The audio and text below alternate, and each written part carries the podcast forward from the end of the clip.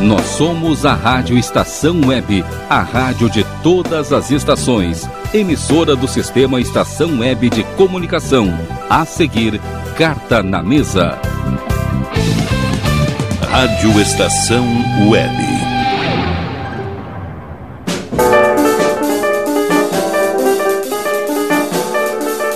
Carta na Mesa.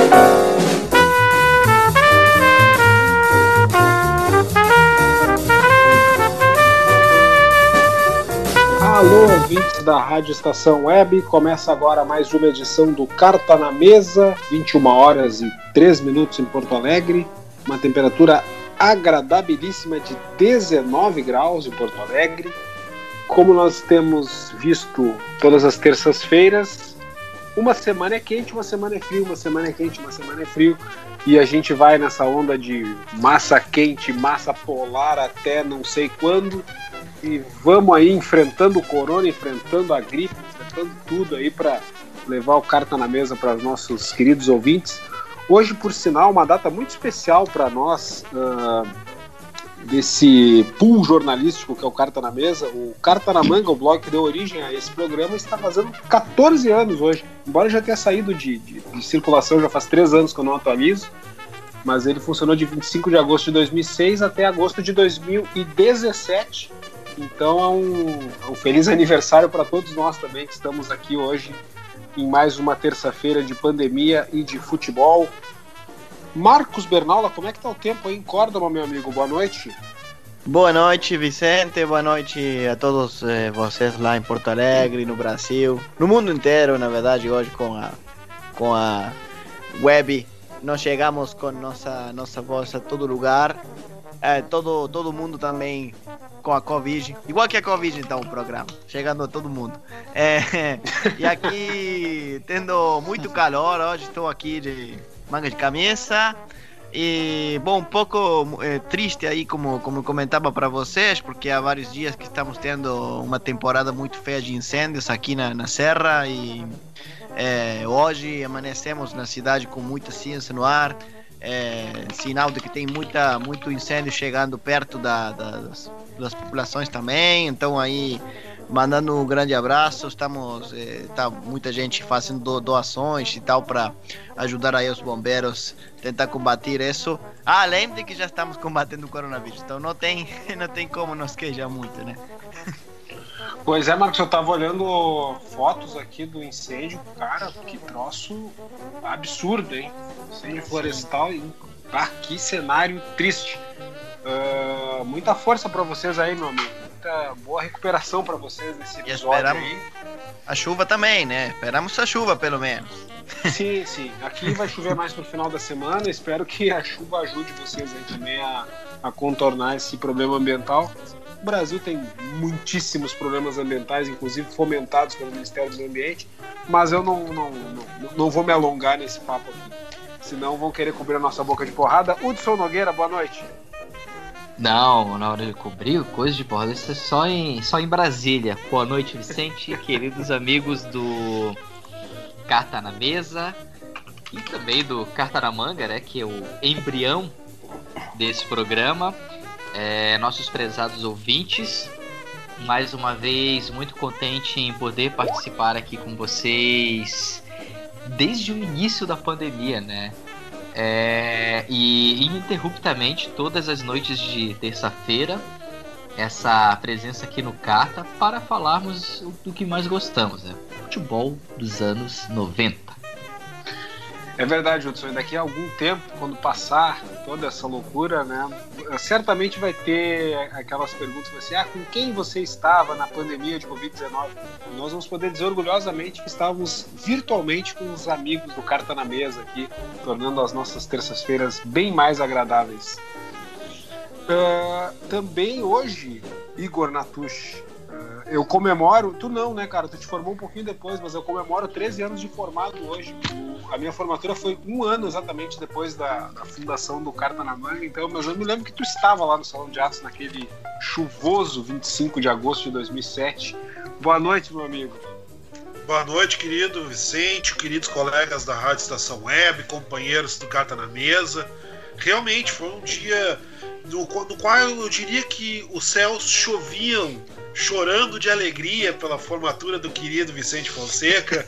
Era, era, era uma chuva de lágrimas de alegria do universo de ver o querido colega se tornando né, de direito, pois de fato já era muito tempo, mais dos talentosíssimos jornalistas do nosso país. É um prazer poder falar com vocês, queridos colegas, nesses tempos que seguem difíceis, embora nos últimos dias, né, os indicativos oficiais, e falo apenas dos oficiais, né, referentes à pandemia no Brasil, tenham permitido um fiapinho de, de otimismo, um fiapinho de esperança. A gente começa a ver os números horrorosos, ainda terríveis, do, da Covid-19 no país, darem os primeiros sinais de arrefecimento. Então, resta-nos torcer que isso se torne uma tendência, que de fato o coronavírus nos dê, pelo menos, como a gente diz aqui no Rio Grande do Sul, um froche, nos dê uma, uma pausa nessa vida e que logo a gente possa ter algum tipo de convivência, porque a normalidade vai demorar bastante ainda, mas que a gente possa conviver. E por enquanto seguimos aqui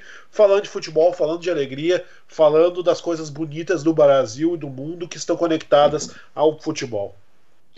É verdade, Igor. E é muito bom tu, tu citar isso, porque a gente está recebendo há pelo menos cinco meses notícias ruins diariamente e não que 970 e tantas mortes de média móvel seja uma coisa boa, mas em comparação com 1.100 do que nós tínhamos duas, três semanas atrás, realmente é um alento aí. Tomara que esse número continue caindo, né?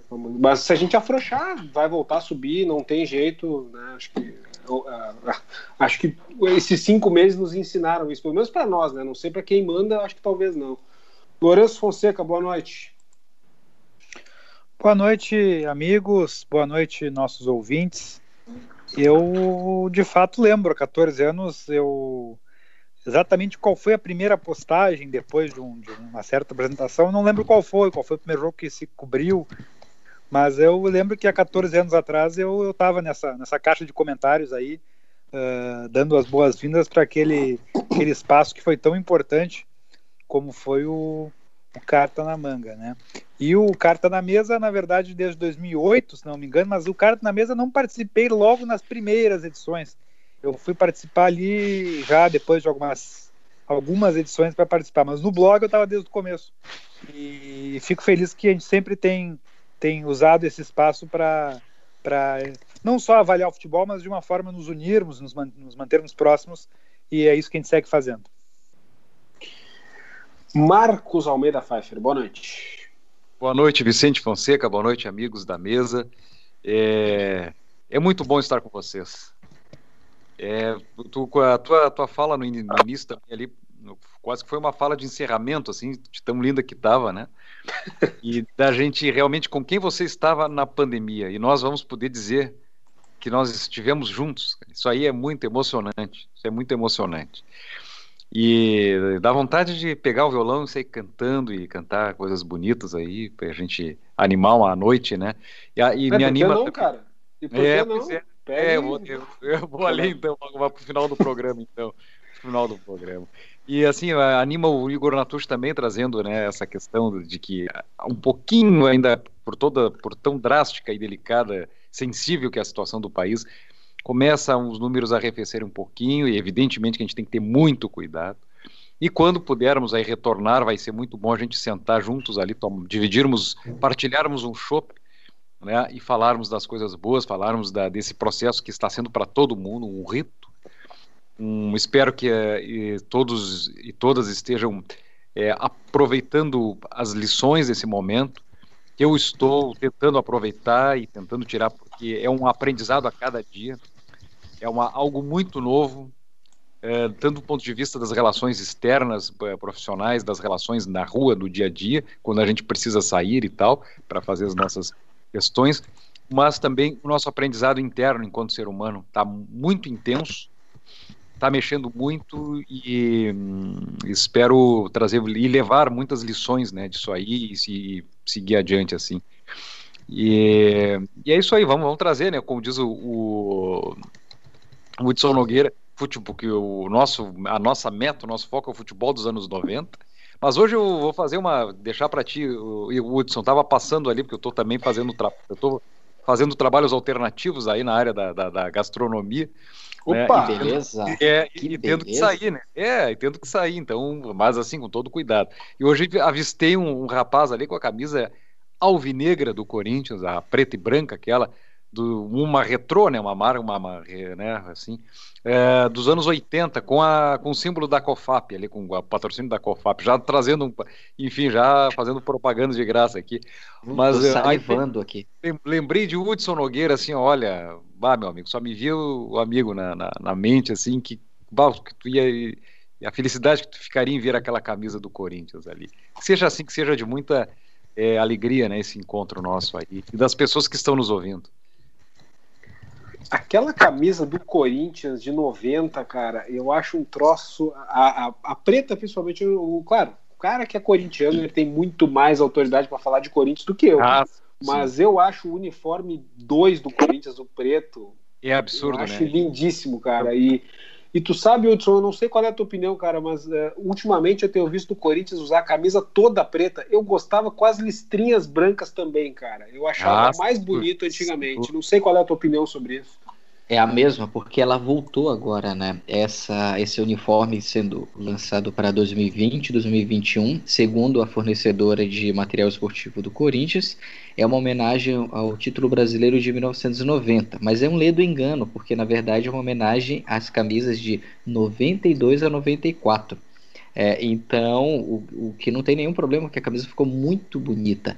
E sim, muito bonita, Vicente muito e amigos, porque vocês, como bons estetas, é, conseguem é, admirar a, a, lindeza que é essa camisa. Eu já falei, assim que eu consegui uma peça da camisa de 1990 do Corinthians, a preta de estrada, vou mandar para o meu amigo o diretor do Louvre. Porque a, a, aquela, aquela camisa tem que ser exibida ao lado da Mona Lisa. Isso, isso. Ela, é, é, é justo, é justo lá. Manda uma eu foto pesquisei do aqui, é, é, tá bonita mesmo essa camisa, tá bem legal, tá bem legal mesmo essa camisa. E eu, é, eu tenho fotos também do Corinthians de 82, 83 com o Sócrates também com essa camisa listrada. Era. Ah, é, eu acho muito bonito esse uniforme 2 do Corinthians, o do, Vasco também, o preto, são uniformes que eu acho bonito. Maravilhoso nesse momento, também. Nesse momento, estou, assim, a, a, título de curiosidade de vocês, trajando o uniforme Grêmio 97 Iron Crew aqui, o último modelo ah. da do Grêmio com a sete do Paulo Nunes nas costas. Ah, uma, querido. Uma camiseta gloriosa também do Grêmio Porto Alegrense daqueles tempos. Campeão da Copa do Brasil. Isso, isso, isso é maravilhoso porque demonstra Vicente Fonseca mantendo uma tradição que já é quase centenária no Carta na Mesa, que é sempre estar extremamente bem vestido, elegante, é. alinhado na hora de apresentar o programa. É, né? Parabéns, Vicente Fonseca. Muito obrigado. Isso que o programa é de rádio, ou seja, a vestimenta não faz a mínima diferença, a não ser na época que o Rogério botava posso, periscope esperto na só, cabine só, da estação só posso, só posso dizer o seguinte: os ouvintes estão ganhando com a presença de Vicente Fonseca no programa, mas estão perdendo por isso não ser uma live, não poderem observar as imagens maravilhosas de Vicente Fonseca sempre muito bem vestido. Muito obrigado, Igor. Muito obrigado. Fico envaidecido com esse teu, com esse teu comentário. Agora, falando da, das camisas de futebol, eu tenho percebido também que, que o assim, parece que passou um pouco aquela aquela tendência de os clubes estarem sempre lançando camisas eh, de cores diferentes, né? Como na época o, o Santos jogou de azul, o Corinthians jogou de roxo, o Internacional jogou uma época com uma camisa mais dourada, e acho que assim, faz tempo que a gente, o Palmeiras também usou aquela camisa azul com uma, com uma cruz, faz tempo que a gente não tem visto, né? Acho que na Copa de 2018 teve uma certa um lançamento com algumas alusões a alguns países de um fornecedor, mas assim deu uma estancada nisso, né? Os clubes parecem estão mais mais sóbrios nas camisetas ultimamente. Não sei se vocês percebem isso. Olha, Lourenço, é, eu vou tomar a vez aqui porque no que diz respeito ao Corinthians sempre é uma polêmica muito grande e um motivo de é, um motivo de irritação colossal quanto ao terceiro uniforme, porque a fornecedora Sim é, vem com cores, digamos, exóticas, que acabam maculando a arquibancada alvinegra. Por exemplo, no, na campanha do Corinthians de 2015, eles lançaram a camisa laranja, sabe aquele laranja fosforescente? É, parece né? um marcador de texto, é, em homenagem ao terrão, que segundo né, é, diz lá no Corinthians, é um celeiro de craques, etc. E na verdade o Corinthians só revelou um craque, um grande craque em sua história, o senhor Roberto Rivelino. Revelou ótimos jogadores, bons jogadores, um craque, craque, Roberto Rivelino. Convenhamos, o Sócrates veio do Botafogo de Ribeirão Preto, entre outros, tá? ídolos do clube. Uh, então, a, aquilo acabava maculando a arquibancada. Você olha, por exemplo, para coisa linda, você vê um estádio lotado com as cores do time. Aí você viu o Corinthians uma época era roxo, com preto e branco com roxo, aí preto e branco com laranja, preto e branco com cor de vinho, aí preto e branco com amarelo. Então, é, sempre a gente fica, nós ficamos com os dois pés atrás assim no que vem de de novidade, entre aspas, porque o público acaba comprando, mas o problema é que ele acaba indo ao estádio com essa camisa, como se fosse bonito, e de laranja num, num estádio onde você se veste preto e branco. Tu sabe, Hudson, que ali na Copa de 2014, acho que foi o auge dessa coisa da camisa 3 ser de uma cor diferente, né? E ah, graças sim. a Deus, graças a Deus, o Grêmio tem sempre uh, uma postura bem conservadora quanto a isso. E os terceiros uniformes geralmente são azuis ou pretos, e eu já acho um pouco fora do tom, assim, mas, mas eh, enfim, mantém a cor do clube. Mas teve, cara, eu lembro claramente disso. Um mês antes da Copa de 2014, teve um Cruzeiro e Curitiba pelo Campeonato Brasileiro. Eu disse, pô, vou ver, né? Cruzeiro, era um puta de um time, aquele time do Cruzeiro, com o Ricardo Goulart, Everton Ribeiro, jogava por música. Foi o campeão. Curitiba. Foi bicampeão, né? Estava na campanha do Curitiba. O Curitiba tinha um Alex nessa época também, né? Eu não, eu não me lembro se o Alex ainda estava, mas uh, enfim, se não estava, estava ali no final. Tá? Mas eu me lembro que, pô, vou ver esse jogo, Cruzeiro e Curitiba, sábado de tarde. Liguei a televisão, o Cruzeiro estava de amarelo, que era uhum. um, futebol, um uniforme em homenagem à seleção brasileira, e o Curitiba estava com uma camisa verde e um calção vermelho como uniforme do México, que era uma homenagem ao México, eu não sei porquê, não sei qual é a relação do Curitiba com o México. Eu desisti de ver o jogo, cara. Eu desisti. Porque assim, pelo ó, menos era verde. Não, pelo menos era verde, mas nem isso caracterizava o Curitiba, né? Que, que já é um clube verde. Mas é, era uma coisa tão, tão. faz muito parte da identidade do clube, sabe? Pelo menos a cor, assim, deveria se manter. Agora o Inter teve o uniforme laranja aí, que é o mais exótico que eu vi esse ano, e por sinal não achei bonito. Uh, mas eu acho que é uma fase que está passando mesmo. Acho que é uma esse fase laranja, Perdão, Vicente, esse laranja com amarelo que foi lançado na semana passada? É, um laranja com tons de vermelho e amarelo, que ah, eu é uma, não gostei. Mas é que ele tem um, um né? significado né? semiótico, né? Ele é uma homenagem às políticas do Estado do, do Rio Grande do Sul no combate à Covid, é, demarcando as bandeiras, laranja, amarelo e vermelho. Eu não consegui acreditar, eu, não, eu vi ele inclusive hoje, perto no, no, no supermercado aqui, que eu, que eu, fui rapidamente, e eu não consegui acreditar que aquilo fosse de verdade. Ah, cara, ah. pra camisa de treino tá lindo, pra uniforme de jogo tá horroroso. Não, há quanto eu... tempo que, que, que no Brasil existe isso? Porque aqui na, na Argentina, às vezes eles tentam, mas eh, acho que não, não, não é muito comum, assim, eh, jogar, pelo menos. Eh, às vezes tem a camisa 3, mas é só para comprar, assim, numa, numa coisa especial. Mas lá é eles jogam. É de Bernal, 10, 12 anos para cá que começou isso no Brasil. Na Europa Bernal. é muito antigo isso, né? Na Europa já, já faz várias décadas, mas no Brasil é de 10, 12 anos para cá. E, e, confesso que não. Eu sinto. Não, não, não sinto nada de, de, de especial por isso. Bernal, é, você está falando Grêmio... da Argentina, um país sério né? Hum. Onde o torcedor respeita a posição do clube não tem. Cara, eu estou, é. Estou justamente estava entrei para ver aí um, um, blog de, de camisas que eu acompanho e de novo eu vi a, a nova camisa da seleção argentina. Meu Deus, se vocês viram o que é isso, que parece que, que é oficial confirmado, é uma coisa horrorosa, horrorosa e, e eu acho que é oficial já. Então não vamos ter competição, não vai ter jogo, mas vai ter uma camisa horrível aí que tem uma, uma um camuflagem assim meio militar. Cara, não, na verdade não entendo como eles conseguem fazer isso com uma coisa que é tão simples assim, são listras celestes e brancas, é muito simples, não tem como como como dar errado isso. É, o, o Grêmio tem uma, sente que o Grêmio é bastante conservador. Na verdade, o Grêmio tem, além de tudo, uma disposição no seu estatuto que é bastante conservadora. Né? Até 2016, se não me engano, uh, o Grêmio só podia ter em seus uniformes de jogo as cores azul e branco, né? Como cores principais do uniforme. Claro, azul, preto e branco cor do Grêmio, mas como as cores principais o azul e o branco, né? O azul, o listrado ou o azul e branco. E agora em 2016 se acrescentou para poder ser um uniforme predominantemente preto. Né? O Grêmio até lançou alguns uniformes pretos antes, mas de jogo, né, eh, foi, pra, foi na, na, última década, né, foi na última década que o Grêmio fez isso. Uh, Acho que a, a CBF também, né? Desculpa, Lourenço. A, CB, a CBF também, né? Não, não permite assim uma, uma, uma mexer muito no, no uniforme da seleção brasileira. Não é, sei. Teve, teve, teve no ano passado a exceção de usar branco, é, que foi o primeiro uniforme da seleção, bom, bom, e também, também. No, no, centenário da FIFA, amistoso contra a França, no uhum, Stade de France, uhum. Saint-Denis. É, mas é, é, raro, né? O, o, Brasil, via de regra, é o uniforme a canarinho e o segundo uniforme é azul. Pelo menos nisso a CBF mantém um bom senso, né? Coisa que ela já não faz com o calendário, entre outras coisas. Tu queria concluir, Lourenço, alguma coisa? Não, não, eu tenho até uma. Falando agora, tenho uma certa dúvida, porque o Grêmio em 2010 chegou a jogar alguns jogos com uniforme preto. Eu não sei se aquilo ali foi uh, Sim. Ao, arrepio, ao arrepio do estatuto, como você diz, ou se o estatuto foi mudado nessa época. Eu até tenho, eu tinha a informação que o estatuto foi mudado mais recentemente. A primeira eu camisa do Grêmio.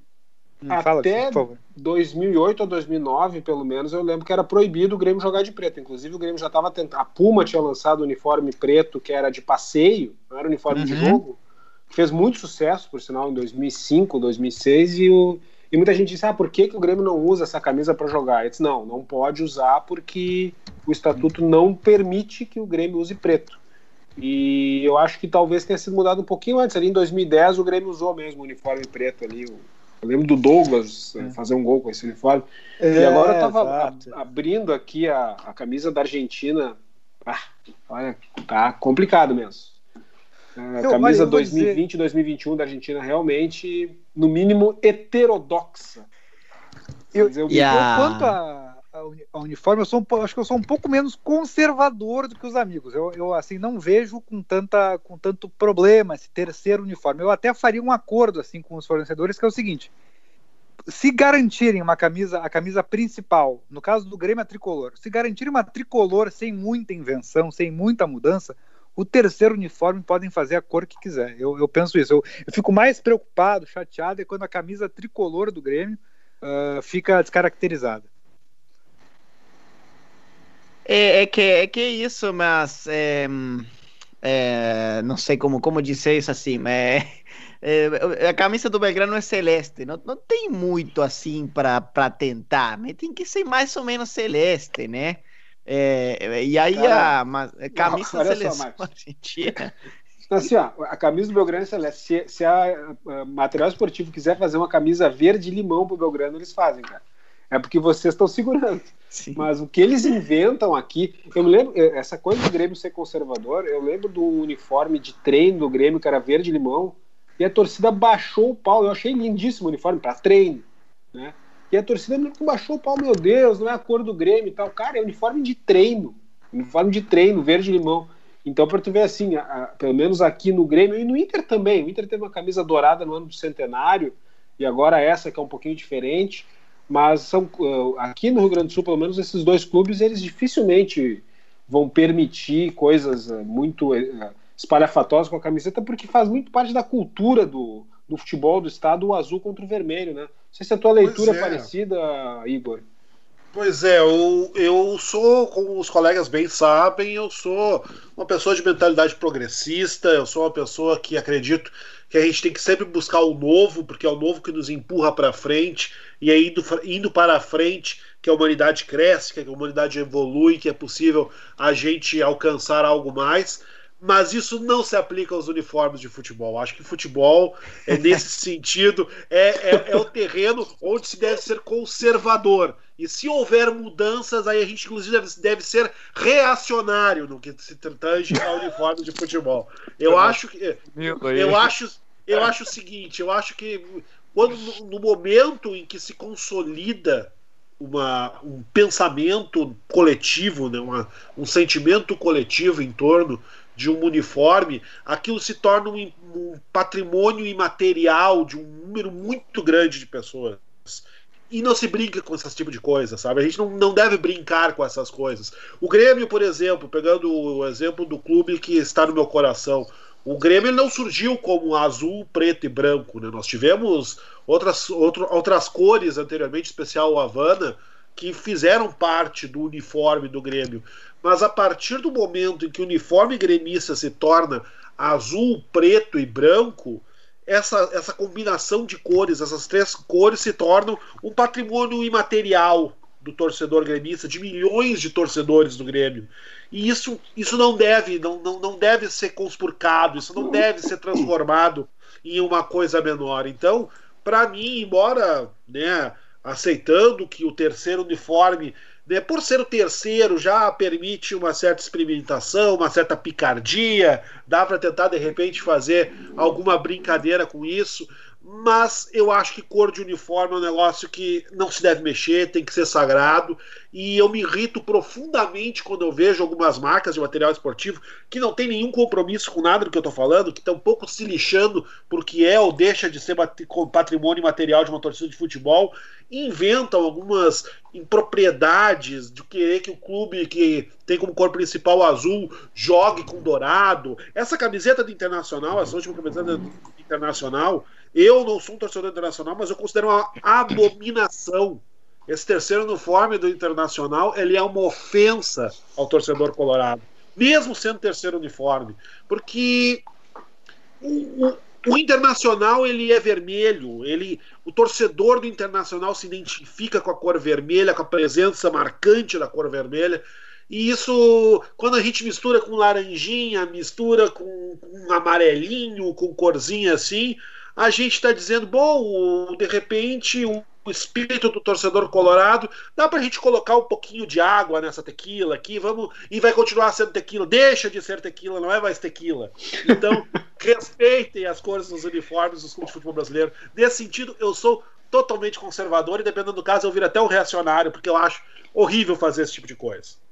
Eu quero dizer que, que eu assino embaixo todas as palavras do que eu sempre assino embaixo do que Igor Natucci fala e testa, mas dessa vez, olha, é, eu peço para levar num tabelionato e digo mais, Igor, não é questão de sermos conservadores ou reacionários.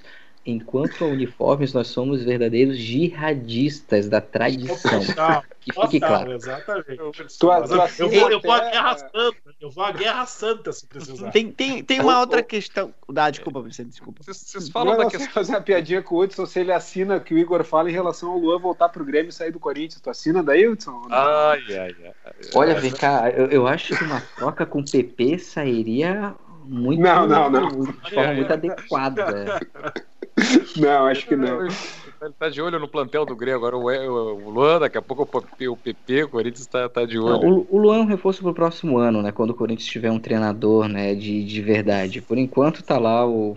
Thiago Nunes está um pouco perdido, né? Então deixa para o próximo ano. É, mas sabe que eu tenho a impressão que o Luanda vai dar muita alegria para a torcida corintiana, se for mantido lá, se tiver ambiente, se a, se a, a torcida tiver paciência, enfim todos esses componentes contribuem, acho que o Luan vai dar, vai dar muita alegria. Eu vejo muito o Luan nessa, com a camisa do Corinthians ali. E linda Ô, camisa do Corinthians falar, né? Essa camisa da, agora do uniforme novo do Corinthians, que re, relembra, né? Aquela comemorativa, enfim, dos, do, do, título de 90, aí o Hudson falando, lembrando mais 92 a 94. Lindíssima camisa do Corinthians, sobretudo a, a camisa preta e branca, né? Ou preta com as listas brancas. Eu, eu, interrompi o Marcos Bernal aqui. Não, falar, Marcos? Não, hermosa, hermosa. A camisa do, do Corinthians eu, eu acho. É simples, né? Preto e branco, não tem muito o que mexer, é isso que estou falando. Mas é, eu entendo que no momento, agora, com, com, com toda essa questão capitalista que tem que lançar camisa, não sei, todo ano tem que ter várias camisas, porque tem que vender e então tem que inovar e, e, colocam coisas que já, já não tem como mexer, então tentam coisas que, que muito raras assim. Mas às vezes eu, eu, eu um, vejo que eles não tomam conta é, que o futebol, por exemplo, a, a camisa, tu pode comprar camisa e tu vê que tem alguns detalhes no pescoço, tem detalhes na manga, tem um detalhe atrás, sei lá. Mas tudo isso de longe, assim, quando tu tá jogando, não vê nada disso. E aliás, a camisa, a segunda camisa da, da Argentina, por exemplo, atual, é verde. Já, tu, tu pega a camisa de perto, pode parecer que um pouquinho azul, porque uma homenagem aos glaciares, sei lá o que que falou a, a fornecedora, mas quando tu olha de longe, ele é verde. E a camisa titular atual também é branca, quase toda branca, não tem as listras, são quase invisíveis. Então é, é, é uma coisa muito simples de, de, de, de, de tomar conta que a camisa não é para ser olhada assim na mão. É, tem, é na televisão ou no, no, estádio, por exemplo. Então acho que eles não pensam algumas vezes essas coisas. É, uma, é com a marca d'água, essa nova, eu tava, tô vendo, né? A, a listada também. É isso, é, Marcos? Eu já, eu já não tinha gostado desse uniforme que o Marcos falou da, da Argentina. Os dois, ele parece verde mesmo, e o titular com as listras são tão fraquinhas parece estar tá meio manchado, parece que vazou tecido de outra camisa Sim. que tu lavou junto e manchou a camisa de azul. Sabe e a camisa da argentina ela é tão simples de ser feita, né? É, pelo, as listras dessa nova aí, que tá camuflado, enfim, elas ao menos são um pouco mais fortes, mas assim, é, foge exato. total da característica e eu também acho que é um, Bom, o Marcos já falou por mim, né? Para mim é uma ofensa também a, um torcedor argentino, uma camisa da Argentina desse jeito, né? E isso que é Adidas, né? Que é uma marca que não costuma fazer uniformes uh, feios, que não representem, enfim, as, as pessoas. Ô Marcos Pfeiffer, qual é a tua posição aí? Tu é um cara conservador ou tu é um cara moderninho aí, em relação a camisetas, cara? Olha, eu sou conservador para algumas camisetas, eu, eu, gosto da, mas eu não, não é, desfaço assim a questão da inovação, da modernidade nas camisas, de fazer algo diferente. Essa da Argentina, por exemplo, com todo respeito ao Bernal, os queridos ouvintes que nós temos muitos lá na Argentina, me pareceu, me pareceu bonita essa camisa, sobretudo essa listada. Ela é suave, ela mantém as cores do país, as cores da seleção, a, digamos, a disposição tradicional da camisa está ali, né, listada azul e branca, ah, com as uh, golas brancas e mangas brancas são belíssimas. Essa, essa camisa da Argentina é belíssima. Em outros anos a Argentina usou também muito a gola preta, uma gola azul marinho, é, li, linda também, mas a, essa gola branca eu acho mais bonita. Eu acho que tá uma bela camisa. Eu acho que é uma bela que pode também, quem sabe, trazer uma sorte, trazer uma, algo novo para a seleção argentina. E um futebol que merece tanto, um povo que merece tanto também, tanta alegria é, no futebol e que tanta coisa boa já deu no futebol. Então, é, é uma bela camiseta, eu, eu gostei, achei um uh, suave. Tu está falando da, da, da atual da, camisa? Da atual camisa, da, do ah, uniforme Pirum. Né, da sua, Sabe, sua... eu, eu, eu tenho a camisa, eu tenho a camisa comigo e, e assim na, na mão eu acho uma camisa muito bonita, assim. O problema é que, que de longe eu não, não, não consigo ver as listras. Então, Sim, não... pode, pode provocar essa exato. Talvez é como tu falaste ali, o Vicente falou também na televisão, né? De repente aí pode provocar um pouco de distorção. Mas eu realmente eu não sou tão conservador, mas eu, eu, é, eu, não, eu não, mas eu gosto de ver o uniforme assim, por exemplo, uma coisa que, que, eu, que eu vejo assim, até vou, vou assumir um certo conservadorismo, é, com, também com relação a quando eu vejo os, a, os uniformes também sendo descaracterizados, né? É, é, é uma ambiguidade que eu tenho. Acho que não, não acho essa coisa da inovação acho bacana nas camisas, mas também por um lado acho que descaracteriza.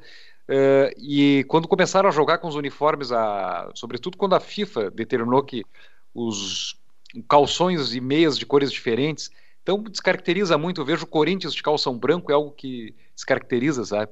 Uh, enfrentando equipes como São Paulo, enfim, o próprio São Paulo de calção preto fica, até não fica tão feia a camisa, mas é o uniforme em si, mas descaracteriza bastante. Então eu acho, eu também go eu gostava de ver como eu me criei nos anos final dos anos 80 vendo futebol e tal, começo dos anos 90, e ver aqueles uniformes também tradicionais assim, né, o Flamengo com o seu calção branco, né, o, o, Fluminense com aquele uniforme bonito, tanto o primeiro quanto o segundo uniforme do Fluminense, sem descaracterizar tanto. Né? O Botafogo tem, que é o meu clube no Rio de Janeiro, tem um uniforme lindíssimo. Né? O Vasco da Gama, até coloquei no grupo do Whats, né, do, do, nosso do Carta na Mesa, o, a camisa do o uniforme do Vasco da Gama de 1986 é belíssimo, gente, 86 ou 87. Então, é, e o Vasco, sim, o Vasco usava o, comumente o calção preto e o calção branco, sempre. E os dois, e as duas camisetas também, então Acho que essa, essa, claro, é um padrão da FIFA e, para evitar a confusão depois dos, dos, atletas em campo, enfim, de usar, não usar calção da mesma cor e mesa da mesma cor, mas eu acho que descaracteriza um pouco também. É, mas tu sabe o que que descaracterizava quero- mesmo, cara? Era quando a FIFA tentou impor uniforme monocromático na Copa de 2014. Então, assim, Ah, a Alemanha ah. jogou a vida inteira de camisa branca, calção preto. São não, preto. tinha que usar o calção branco. Cara, não é a Alemanha. Todo respeito, é, o Alemanha. Santos, é qualquer É. outro time, não é a Alemanha. Você- A França porque- toda de azul. Cara, é o Chelsea, não é a França. Exatamente, sabe? a mesma coisa ver o Santos de calção preto não, não, não, não, não dá. Não, é estranho, né? Marcos, o, o Santos, em 1997, por determinar. A FIFA, a partir da Copa de 94, que a FIFA não permitiu mais que os clubes jogassem com o mesmo, a mesma cor de meião e calção. Então, o Santos, né? É, então, o Santos, em 1997, teve a ideia brilhante, genial, de lançar um calção para tentar ludibriar a fita. A FIFA. Um calção branco e preto quadriculado, ou seja, igual uma lembro, eu bandeira de Fórmula 1. Eu Não. Não, e satisfeito, não satisfeito, ele lançou o modelo estrelado, com estrelas É. gigantes. Esse Claro. foi genial também. É, é o Esse de Santos 96, né? uma, história. É, é, foi campeão em uh, Lourenço em 1997 do torneio Rio-São Paulo, que, treinado pelo Vanderlei Luxemburgo, no, no qual se destacou o atacante João Fumaça. João Fumaça, eu não Maravilha. lembrava. Mas, que beleza. O Narciso jogava nesse time. né? Agora, Jogava. Jogava, é. sim, acho que o goleiro era o Zete também. Exato, O- Sérgio João Santos, veterano, meio campo. Santos. Anderson Agora Lima. quero, Anderson quero Lima. fazer um manifesto aqui contra os, contra os colegas. né? Os colegas Opa, estão aqui que isso? dizendo a plenos pulmões que eles são conservadores. Eu sinto até uma ponta de orgulho né, né, né, né, nessa, nessa postura. Agora eu quero dizer assim, ó, eu consigo imaginar esse programa em 1992, 93, 94 indo contra os uniformes eh, brilhosos da, da década de 90, dizendo que são inovações, que são mudanças. Não. Nós gostamos tanto desses uniformes que tem marca d'água até onde não até no lado onde não precisa, até Mas, tendo aí vocês vêm me dizer que agora não podem mudar, ou não pode ter mudança Não, no uniforme. Calma aí, Não, não, Lourenço. um Nós um somos só. jihadistas, não revisionistas. né? Então, não, não, olha calma. só. É, Eu posso falar por mim e o Lourenço conviveu comigo na minha infância. É meu irmão. É, Eu, ele sabe muito bem que eu adorava e tinha fascinação por uniformes com marca d'água, tanto que estou trajando um nesse momento. Mas É, então, o que a gente está indo, o que a gente está indo contra são camisas que descaracterizem as cores dos clubes. Né? O Grêmio nos anos 90, o Corinthians nos anos 90 tinham brilhos em tudo que é lugar, enfim, botãozinho na camisa. Isso tudo é detalhe. Nunca o Corinthians lançou uniforme amarelo em 93, o Grêmio lançou uniforme Exato. laranja. É, é em relação a isso. Né? O no- É, nosso, nosso e eu acho, inclusive, Lourenço que- que- Fonseca. Pode, não, com certeza. Com certeza, Igor. Vai lá. Não, eu acho que Eu sei que ele falou só Lourenço pra provocar. Ele falou só pra Não, provocar. claro. isso, velho? Claro, claro. É o, é o- é o provocador. O objetivo de Lou- Lourenço Fonseca é fazer com que o, o, o sangue do debate corra forte no nosso É, programa. é, Mas, mas eu sou forçado a dizer que o nosso querido Lourenço Fonseca ele cometeu ele cometeu o, a falácia do, do, do boneco de palha, né, do espantalho. Ele, ele, ele fez uma citação absolutamente falsa, né, atribuiu a nós uma opinião absolutamente falsa e facilmente rebatível para defender o seu ponto. É, evi- é evidente que qualquer um que seja contra os uniformes de goleiro da Copa de 90, por exemplo, é um imbecil. É óbvio que qualquer um que tenha esse tipo de opinião é uma pessoa completamente segregada, que não merece estar na esfera pública e participar de nenhum debate. Mas Verdade. nenhum de nós, em momento algum, se posicionou contra esse tipo de uniforme. A nossa crítica, e a minha crítica reforçada e reforço, em termos ainda mais claros, caso o querido amigo Lourenço não tenha compreendido, são as descaracterizações das cores do uniforme, porque são as cores que dão a alma e a personalidade a um uniforme e que fazem parte do patrimônio imaterial do qual falei anteriormente. Exatamente, isso aqui é é interessante trazer o patrimônio imaterial, assim, é bem, bem colocado. Forte aí, forte. Agora, tem, tem uma questão, essa provocação do Lourenço tem uma questão que me fez pensar agora, que talvez a gente, que nós não vivemos esse tempo. Eu, pelo menos, não vivi. Talvez o Igor e o Marcos são um pouco mais velhos do que eu tenho vivido. Mas é a transição para uniforme sem patrocínio para o. Coca-Cola estampado. Porque Não, é- isso não. talvez nos incomodasse se nós tivéssemos 30 anos em 1985, 86. Uh, eu mas já, até- primeira camisa que eu tive do Grêmio era tinha Coca-Cola, então para mim era uma coisa muito natural. mas para quem não viu isso, certamente eu me lembro meu pai comentar: bah, essa camisa é bonita, mas esse Coca-Cola estraga tudo. Aquela geração É, foi uh, na Copa realmente sim, se incomodava muito com isso. Né?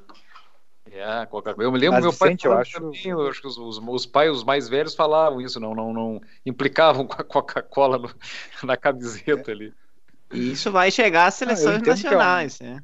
É. Um é dia um vai. caminho, E só é um tinha, eu acho que só tinha- irreversível, né? só tinha o Mas eu- Corinthians com a Calunga, né? E tinha no não, o campeonato Flamengo com a Petrobras. Tinha, tinha com a Petrobras, clubes o Brax, O, Co- o Corinthians Brax, antes da Calunga teve a ducha. a ducha, né? E a própria que- É, é Cofap. que clubes. antes, E a Cofap, Cofap exato aí. também. A É que Cofap clubes que já tinham patrocínio antes da Copa União, eles foram eh, autorizados a permanecer com patrocínio para não perder. e não, não precisavam Ah. colocar o Coca-Cola. Ah, o que, que tu ia falar, Lourenço? Não, eu ia dizer que, que essa questão do patrocínio é uma coisa irreversível, penso eu, né?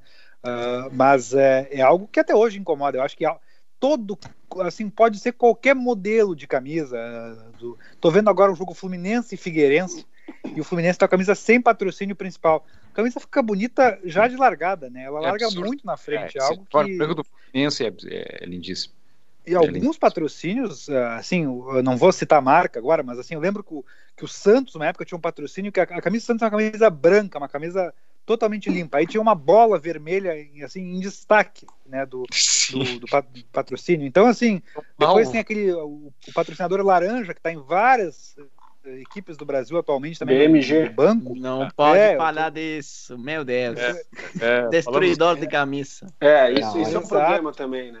O É. excesso de patrocínios e patrocínios com cores. Bom, o Grêmio conservador que é conseguiu vetar o vermelho da Coca-Cola em 87. Mas eh, o patrocínios que descaracterizam o uniforme dos clubes também é uma, uma agressão também que me incomoda profundamente. E assim, um patrocínio pro sovaco, um pras costas, um pra não sei aonde, um pra bunda, Pra não- que tinha o Unimed do Sarra na bunda Pantalão dele. também. Cara, é lamentável isso. É, é, são os tempos, né? E a, e a, e a- como, como, como o sistema coordena o mundo também, né? Então, Vocês acaba- lembram que. Ah, desculpa, desculpa. Não, querido, vai, vai. Que o, há pouco tempo, né, que o, o Barcelona da Espanha e o próprio Atlético de Bilbao também, eles não utilizavam, né, e era como uma, uma questão aí de, de identidade, né, não vamos a ter patrocínio na nossa camisa, nós somos como os nossos rivais, sei lá. Verdade. E daqui a pouco, né, é, o dinheiro aí na, no Barcelona, por exemplo, já esqueceu disso, né? O Qatar, é, sei lá quem que que está A Qatar dando dinheiro agora. que é, um, que é uma fundação é, com uma reputação, é, digamos assim, não tão ilibada, né? Então ela abriu essa, essa porteira e, e o próprio Atlético de Bilbao também, né? Para um governo, se eu não me engano, do Cazaquistão. Se eu não estou equivocado agora, Acho que uma sim, estatal acho do que sim. Então, é, o menino capital nunca dorme, né? Isso a gente tem que E no capítulo. é, a gente tem que. Bom, que diga o, o, o Paris Saint-Germain agora, né? Que, que perdeu ali a, a. Você não sabe se é um clube, se é o Paris Saint-Germain, ou eu não sei se eu torço contra o Paris Saint-Germain, não tenho nada contra, tão pouco a favor, ou contra o Emir lá do Catar, porque. Cara, isso é um capitalismo forâneo. Ah, E o Barcelona fez uma transição assim realmente cretina, porque primeiro foi não tinha patrocínio no manto sagrado. Aí depois abriram uma exceção e fizeram uma cerimônia para isso para botar um patrocínio da Unicef, Da que era uma Unicef, causa exato. maravilhosa. A- agora já está no já tá no patrocínio comercial e daqui a pouco vai estar em algum algum varejista, alguma coisa bem bem mundana assim, eles só que eles acham que ninguém percebe. Eu queria aproveitar também, é, mandar um abraço para dois é, amigos que estão, nos- ouvintes que estão nos acompanhando. Vamos para os abraços, então. Meu amigo Diego Gonzalez, gremista, lá em, em Petrópolis, ali nos acompanhando. E meu primo, irmão, primo, irmão e irmão mesmo. Os dois são irmãos, né, de alma, né? E o meu primo irmão, Roberto Guimarães Almeida Dani, que está em Canoas nos ouvindo, coloradaço. O Diego Gonzalez, gremista, né? E o Roberto, coloradaço dos quatro costados, de, de, de a jogo, de, de- enfim, olha, e nós, nós temos é, diferença de dois dias de nascimento de um para o outro. E o Roberto tem um irmão gêmeo também, os dois colorados, e é, nossa, que nós brigávamos quando eram pequenos ali, e é, era divertido, né? A nossa toca, tocação de flauta, enfim, é, é, coisas muito boas. Um abração aí para esses dois queridos aí. Uh, quem mais quer mandar um abraço? Eu quero mandar um abraço. Quero mandar um abraço para um, primeiro para um, um ex-participante do programa, que, enfim, sempre participante do programa, né? Que é o Zezinho, Zezinho Zé Eduardo Moraes, pode ser? Oh, grande Zezinho. Grande. O, Zé, o Zezinho, esses dias falei com ele, ele me mandou uma mensagem bem carinhosa, ele ainda assiste o programa, mandou, fez uma referência com o programa, ainda está assistindo, e, e, é um, uma, grande, uma grande figura, um grande colega de, de, programa, ele até eu tenho falado com ele bastante porque ele é o meu consultor em Fórmula 1, até isso a pandemia fez eu voltar a assistir, foi a Fórmula 1, ver o nível do desespero que, que, que acomete o cidadão que está no, que tá no, que tá no, em pandemia, e um grande abraço então, para o Zezinho e para o nosso ouvinte também, de sempre, o Lucas Atos, que está na, na, na, escuta e está sempre prestigiando. Eu queria mandar um abraço para o Virgílio Neto, grande Virgílio Neto, que também escuta o Carta na Mesa e ficou e gostou muito do programa que nós fizemos com os treinadores, né? É, ele ouviu o programa onde a gente falou bem dos treinadores. Eu recomendei ele de ouvir o que a gente falou mal dos treinadores, porque para mim estava melhor o que a gente falou mal. Então, um grande abraço para o Virgílio, que é colega aqui da Rádio Estação Web também, e um grande abraço para a querida amiga Patrícia Benvenuti, lá em Farroupilha, e para o pai dela, o Júlio Benvenuti, que também estão nos um escutando nesse momento. Um abração. Ah, maravilhoso. Grande abraço a ela e ao pai dela. Que orgulho ter os ouvindo nós. Nossa. Uh, alguém Eu... mais, senhores? Aproveito então para mandar saludo para meus pais que estão aí ouvindo é, sempre firmes aqui no, na Rádio Estação Web cada, cada terça-feira. E, bom, eles também, eu acho que na época deles não tinha patrocínio na camisa, sempre não gostam disso, sobretudo quando tem no nosso clube, quando está meio aí com as contas complicadas, fica com muito patrocinador na camisa em todo lugar, então tapando às vezes muita coisa. E, e também, nada, tudo isso que, que, estamos falando da identidade, dos cores dos clubes, tudo isso tem a ver com uma coisa que talvez a gente pode falar em um outro programa, em outra ocasião, mas com essa questão agora que está acontecendo da, do, dos, dos times empresa, clube empresa, ou empresa mesmo já, de fato. É, o, o, Bragantino, por exemplo, já não, acho que nem joga de, de listras é, preto e branco. Acho que já a camisa mudou já mudou. O distintivo, mudou o distintivo do Bragantino e botou Red Bull, cara. O claro. distintivo do Bragantino era parecido com o do Santos, era bem bonito. Mudou sim, até sim. o distintivo do Bragantino. Mas é um clube menor, enfim, né? Mas é uma agressão, né? É uma, uma não, menor. Menor, dependendo, não, não sei. É, é um clube da, da Série A, não é a primeira vez que joga na Série Tem alguma, alguma tradição, alguma, alguma história? Tem várias, uma não, história. Não, tem, tem, mas, mas ele representa, o que eu quero dizer é que ele representa uma comunidade muito pequena, é um clube com muito pouca torcida, o Bragantino. Né? Ele é uma cidade que é próxima de São Paulo, uh, existe ali uma torcida local por ele como um clube do interior, mas, uh, claro, é um clube antigo, já tem mais de 90 anos, foi vice-campeão brasileiro, mas é um clube pequeno, um clube de, de, menor expressão. E, mas sim, tem sua tradição no futebol nacional. Tinha um uniforme maravilhoso no início dos anos 90, se tu quiser pesquisar, Marcos. É um uniforme uh, todo brilhoso, enfim, era lindo o uniforme do Bragantino, muito característico. E Não, o uniforme do Bragantino antigo, ele era, ele, quem lembra nos anos 90, tinha aqueles, aqueles quadros em 3D que a pessoa olhava de longe e conseguia ver um navio andando no fundo. Era o Bragantino era mais ou menos isso, né? Não, Pare, não parecia uma, era um avião do, da do Picasso, né? Era um avião da VASP, cara. Era um patrocínio da VASP. E, o... e assim, utilizado por. O pessoal fala muito Mauro Silva, mas o Ronaldo Alfredo, que era o destaque da, daquela geração. Né? Tiba, Tiba.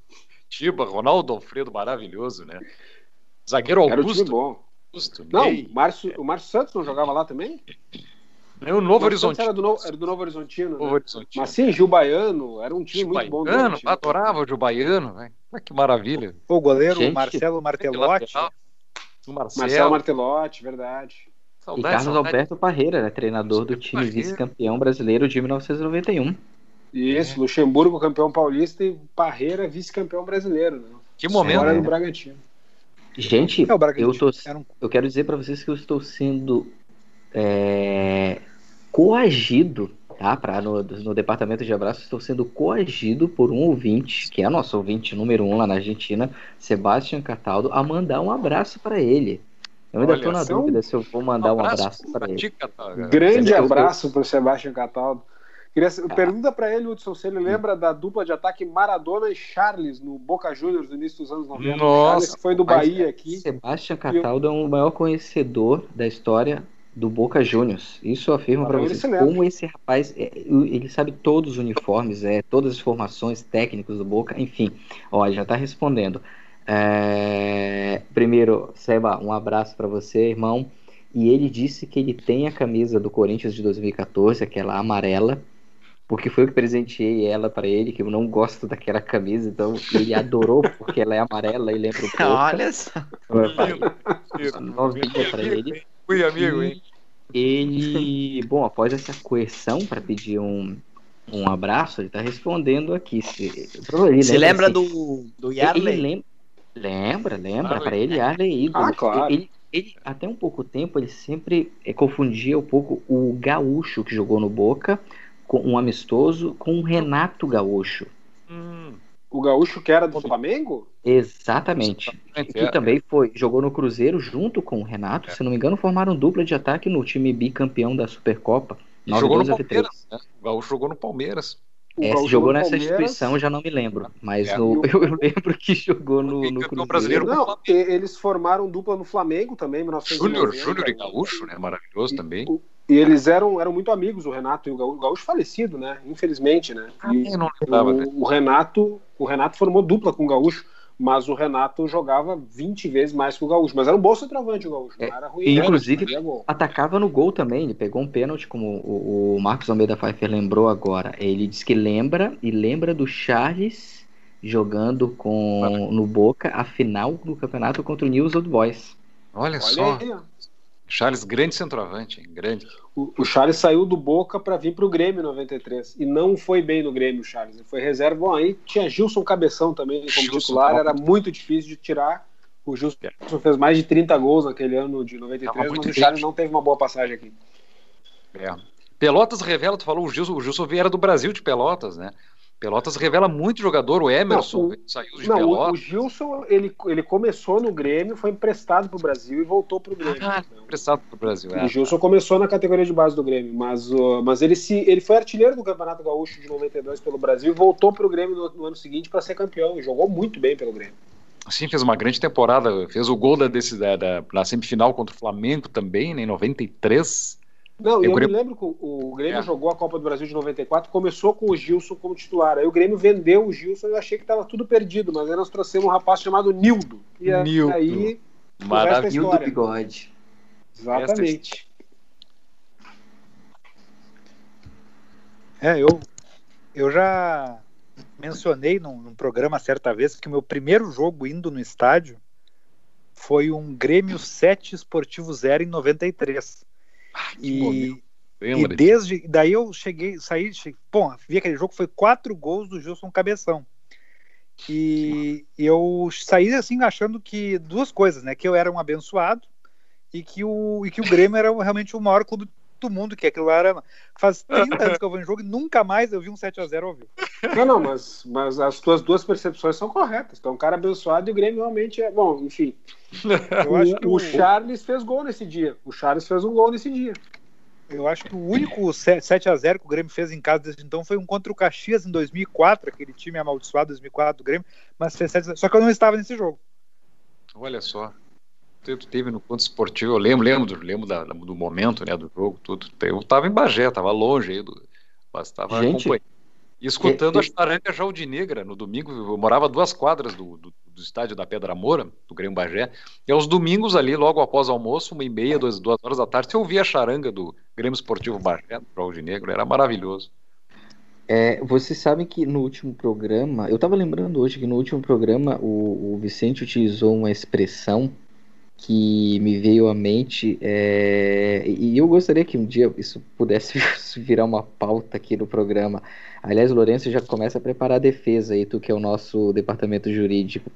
O Vicente usou a expressão budum. E isso me fez lembrar. Isso me fez lembrar. Outra hora a gente vai traduzir pro, pro Marcos Bernaola do que, que seria o budum, muito algo a- além de olor fuerte. Cara, essa é uma o- pauta maravilhosa pra semana que vem, cara. Eu- Eu já quero sugerir os treinadores buduns. Ah, não, mas a gente já fez um agora. Nossa, tá promovendo aí. Não, é porque eu lembrei, eu lembrei.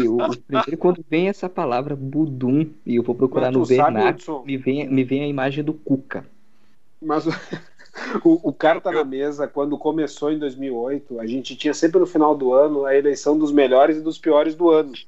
E na parte dos piores tinha o prêmio Budum do ano. Sempre tinha. Exato. E- então não é uma novidade isso aqui no Carta na Mesa. Mas, cara, eu acho que trazer o, fazer um programa sobre os buduns no programa que vem é uma excelente. Depois a gente explica nos áudios aí do, do grupo do WhatsApp pro Marcos É. Bernal o que, que é o budum aí.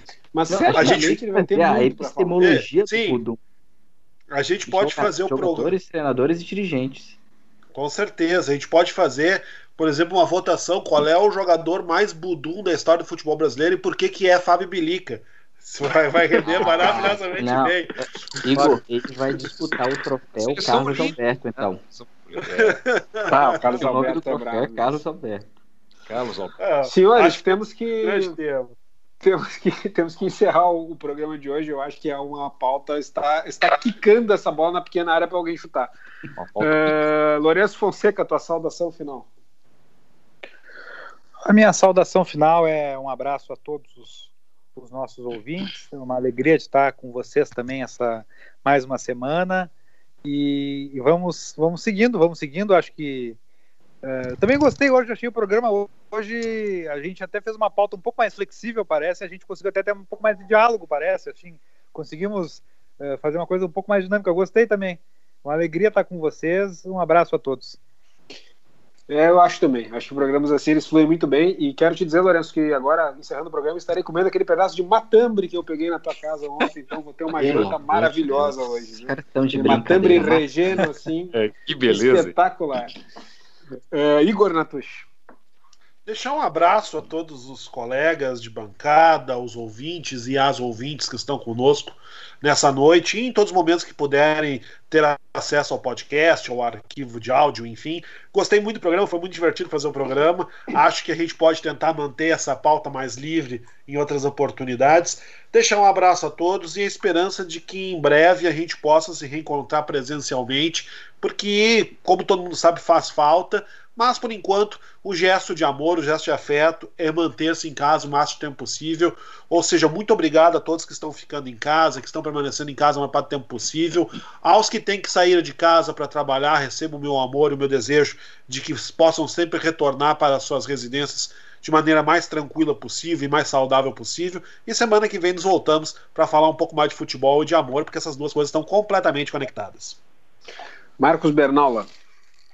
Eh, bom, también un saludo, bon, de nuevo para mis padres ahí que me- siempre me piden saludo, para Pablo Peralta que talvez está ouvindo, não sei. Eh, e também eu acho que foi uma, um- uma boa charla e eu gostaria de provar esse matambre algum dia, né? Porque aqui, aqui estamos comendo eh, verdura daqui a pouco, então aí vamos. Eh, eu gosto muito de participar desse programa com vocês e espero que se cuidem e a gente se vê aqui na semana que vem. Um abraço a todos. Cara, quando tu vier pra cá, eu vou fazer um matambre pra ti, então. Aquele matambre recheio especial pra ti. Pode, pode confiar. É, Hudson Nogueira. É, eu quero começar deixando um abraço novamente para o Sebastião Cataldo, nosso ouvinte número um, meu amigo, meu irmão. E quero também agradecer a compreensão dos nossos ouvintes, é porque na pauta do programa da semana passada, vocês viram, é, puderam perceber todo o meu ímpeto, toda a minha cólera, toda a minha impetuosidade referente aos treinadores dos quais tenho, talvez tenha é, é, me excedido um pouco assim em demonstrar todo esse sentimento, mas o programa de hoje, de fato, ele foi bem é, leve. É, nós começamos a falar sobre uniformes e, enfim, até terminarmos a nossa sugestão de pauta, que será o- a seleção dos buduns para a próxima semana. Então, quero deixar um grande abraço para todos vocês, amigos do Carta, Rogério e equipe, é, por proporcionar mais um programa maravilhoso e mais uma oportunidade de estar reunido com vocês quase seis meses seguidos. Marcos Almeida Pfeiffer.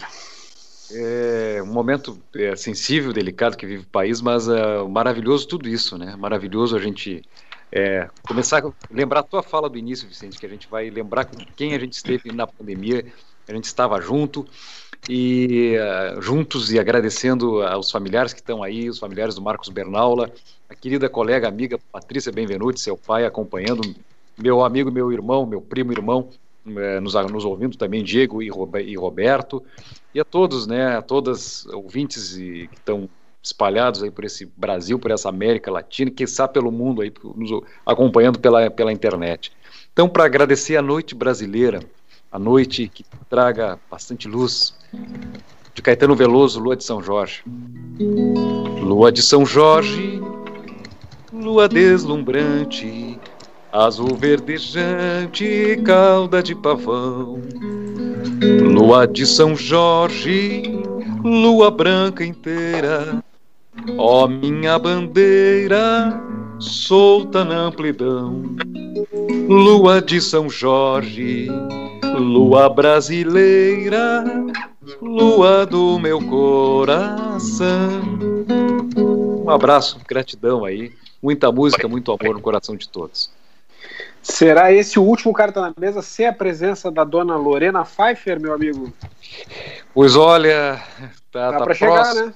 Para chegar, talvez ainda mais um carta ainda, mas eu acho que não não não aguentará mais dois, ela estará no convívio entre nós aí. Para nossa ansiedade, maravilha. Muita ansiedade. Coisa boa, coisa boa. Vida se renovando.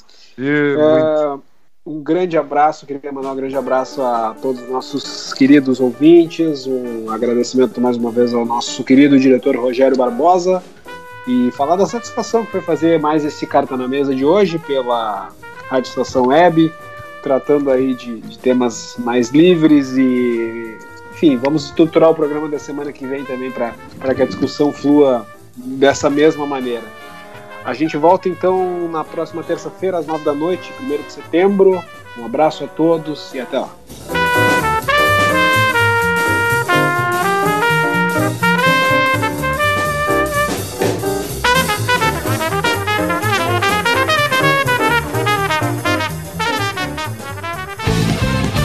Rádio Estação Web.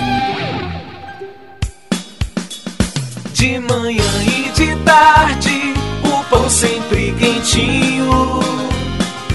Tudo é feito com carinho. Os melhores produtos, qualidade total, atendimento especial.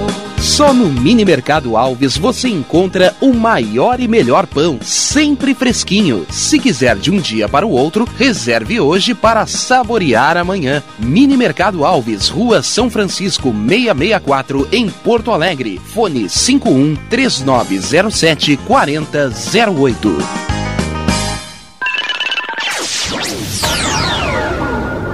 Internet O Sul. Conexão via fibra ótica sem necessidade de linha telefônica. Sua casa com internet sem limite de navegação. Conheça os planos corporativos especiais para empresas. Ligue 51 3483 3900 ou acesse internetosul.com.br.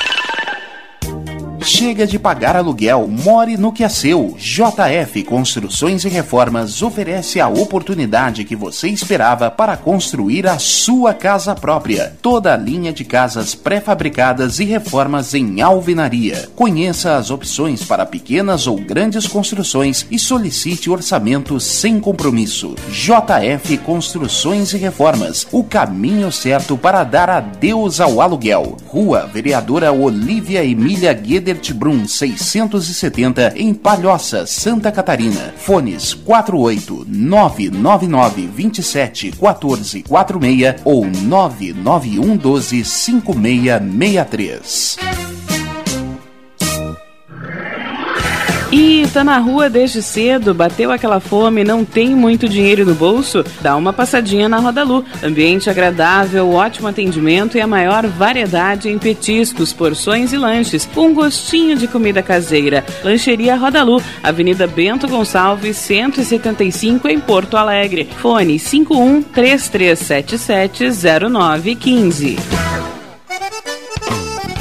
O Clube Chimarrão de Estância Velha conta com a melhor estrutura de lazer e entretenimento para você e sua família. Venha conhecer o centro de treinamento com academia de musculação, taekwondo, zumba, judô kids, muay thai, krav maga, boxe e tai chi chuan, além de escolinhas de futebol de campo e futsal masculino e feminino. Avenida Brasil 2621 em Estância Velha. Fone 51 999 14 7063. Clube Chimarrão. Inovação e compromisso com você. Hits Imóveis, 20 anos de experiência no mercado imobiliário. Atendimento personalizado com os melhores corretores e as melhores condições de compra e venda de imóveis. Avenida José Aloísio Filho, 801, loja 5, bairro Maitá. Fones 51999 17 7767 ou 99579 9777. Pensou em um novo lar na Zona Norte? Pensou Hits Imóveis. Primavera, verão, outono, inverno. O que você ouve? Estação Web.